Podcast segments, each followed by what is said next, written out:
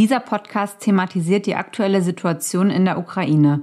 Mein Podcast ist nicht dafür da, Informationen zu aktuellen Geschehnissen rauszugeben. Ich analysiere lediglich, was du als Unternehmer oder Unternehmerin beim Thema Krisenmanagement tun kannst. Trotzdem eine Info für dich. Es gibt Wege, wie du helfen kannst und wo du dich informieren kannst. Ich habe dir einen Link in die Shownotes gepackt. Jetzt geht's los mit meinem Podcast. Schaut, dass ihr ein Gemeinschaftsgefühl schafft, wie schon bei Corona. Wir haben in der Krise regelmäßig wöchentliche Videocalls gehabt und mit allen wirklich offen über diese Themen gesprochen, auch was die bedrückt. Da wurde auch sehr gut diskutiert. Krieg in Europa, 24. Februar 2022. Russland marschiert in die Ukraine ein und startet den Krieg in Europa. Was viele für unmöglich gehalten haben, ist passiert nach 80 Jahren Frieden in Europa. Die Medien überschlagen sich schon seit Tagen. Und auch wenn es aus Deutschland so weit weg scheint, so ist es doch so nah. Denn nahezu jeder kennt entweder direkt Betroffene oder auch aus dem näheren Umfeld. Wir kommen von einem Ausnahmezustand mit Corona in den nächsten und dabei wollen wir alle nur Frieden und zur Ruhe kommen. Diese Woche beleuchte ich das Thema Krieg in Europa von der Unternehmerperspektive. Was heißt das jetzt für mich als Unternehmer, als Arbeitgeber, die eine Fürsorgepflicht haben für ihre Mitarbeiter? Und was können wir auch als Arbeitgeber, aber auch als Manager, Führungskraft tun, um zu helfen? Und wie gehe ich jetzt auch am besten mit meinen Mitarbeitern in dieser Situation um? Heute gibt es von mir in dieser Kurzfolge Kerntipps zum Umgang mit dieser Situation und den Mitarbeitern. Und am Donnerstag in der Langfolge werde ich nochmal verstärkt auf einzelne Themen eingehen und aus meiner realen Unternehmerpraxis berichten, wie ich damit auch umgegangen bin oder wie ich damit auch aktuell umgehe.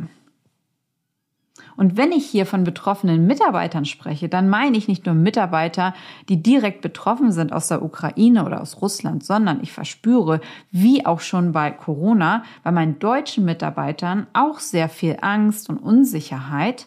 Und diesmal ist es aber nochmal anders. Es ist nochmal wesentlich krasser und wesentlich schlimmer als bei Corona. So, und die Frage ist jetzt, was kann ich denn tun als Arbeitgeber Führungskraft? Da kann ich auch generell nur den Tipp geben, Kommunikation und Unterstützung ist wirklich das A und O. Insbesondere in Krisenzeiten brauchen Mitarbeiter Halt und einen sicheren Anker. Und da spielt ihr als Arbeitgeber, als Führungskraft, Manager eine essentielle Rolle. Hier kommen jetzt meine Top-Tipps. Zum einen natürlich, habt ein offenes Ohr für eure Mitarbeiter. Nimmt die Sorgen ernst von allen Mitarbeitern. Und das meine ich jetzt halt auch, wie gesagt, auf allen Ebenen. Nicht nur bei direkt Betroffenen, sondern auch bei deutschen Kollegen.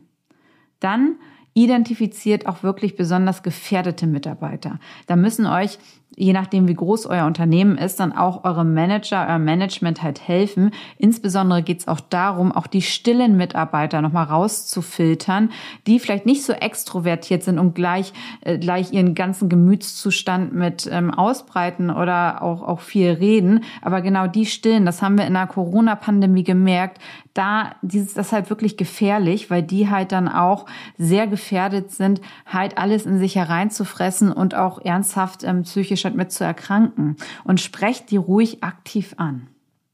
Dann schaut auch, welche Führungskraft hat den besten Zugang zu den Mitarbeitern. Da solltet ihr euch wirklich im Führungskreis halt zusammensetzen, je nachdem wieder wie groß eure Firma ist und halt gucken, wer spricht welchen Mitarbeiter an, wie macht ihr das, wie geht ihr das Ganze an. Und dann zu Gesprächen. Geht am besten in eine neutrale Umgebung, in ein Café, zum Lunch, ins Restaurant, da es halt wirklich etwas sehr Persönliches ist, ist es ungünstig oder ich empfehle es nicht, das im Büro durchzuführen. Weil in einer anderen Umgebung werden die Mitarbeiter eh nochmal mehr reden und auch wenn es dann, wie gesagt, ganz persönliche Ängste, persönliche Themen sind, da ist es zu empfehlen, das in einer neutralen Umgebung durchzuführen. Dann beziehst du dich auf sachliche Fakten bitte, denn durch Social Media hat wirklich jeder einen richtig einfachen Zugang zu Medien und es werden ja super viele Fake News auch mit publiziert und da ist halt wichtig, ihr bezieht euch als Führungskraft, als Arbeitgeber auf die sachlichen Fakten. Dann, wenn ihr das Gefühl bei einem Mitarbeiter habt, dass die weiterführende Hilfe benötigen, dann versucht bitte zu vermitteln, ähm, zu begleiten, auch gegebenenfalls zu Ärzten oder zu Psychologen. Das ist halt auch essentiell wichtig, dass sie auch da nicht alleine gelassen werden. Und Schaut, dass ihr ein Gemeinschaftsgefühl schafft, wie schon bei Corona. Wir haben in der Krise regelmäßig wöchentliche Videocalls gehabt und mit allen wirklich offen über diese Themen gesprochen, auch was die bedrückt. Da wurde auch sehr gut diskutiert, aber auch nicht alles nur negativ, sondern wir haben halt auch ähm, positive Stimmung dort halt mit reingebracht und haben die Gemeinschaft gefördert. Je nachdem jetzt, wie es bei euch ist oder auch wo ihr, wo ihr, äh, wo ihr ansässig seid, könnt ihr gegebenenfalls euch dann auch draußen vielleicht treffen treffen oder auch einmal die Woche essen gehen, was auch immer, aber etwas, das die Gemeinschaft bei euch in der Firma halt fördert, damit sich die Mitarbeiter wirklich wohlfühlen. Und das ist insbesondere in Krisen essentiell. Und zum Schluss fokussiert euch wirklich auf Positives, versucht positive Energie in den Teams zu schaffen und dass auch schöne Themen halt den Arbeitsalltag bestimmen. Lasst euch nicht von negativen Gefühlen komplett leiten, so schlimm die Situation auch ist. So, zusammengefasst. Also offenes Ohr haben, Sorgen ernst nehmen. Die Kollegen identifizieren, die besonders gefährdet sind. Schaut, welche Führungskraft die besten Zugänge zu den Mitarbeitern hat, die Gespräche auf neutralen Boden, beziehe dich auf die sachlichen Fakten. Wenn ein Mitarbeiter mehr Hilfe braucht, auch unterstützen, auch wenn es Zugang dann zu Psychologen oder Ärzten ist. Dann Gemeinschaftsgefüge fördern und Fokus auf positive Themen. Mehr zu diesem Thema bringe ich am Donnerstag raus in einer langen Podcast-Folge und ich hoffe, die kurze hat euch schon mal gefallen und wünsche euch noch einen schönen Montag. Eure Corinna.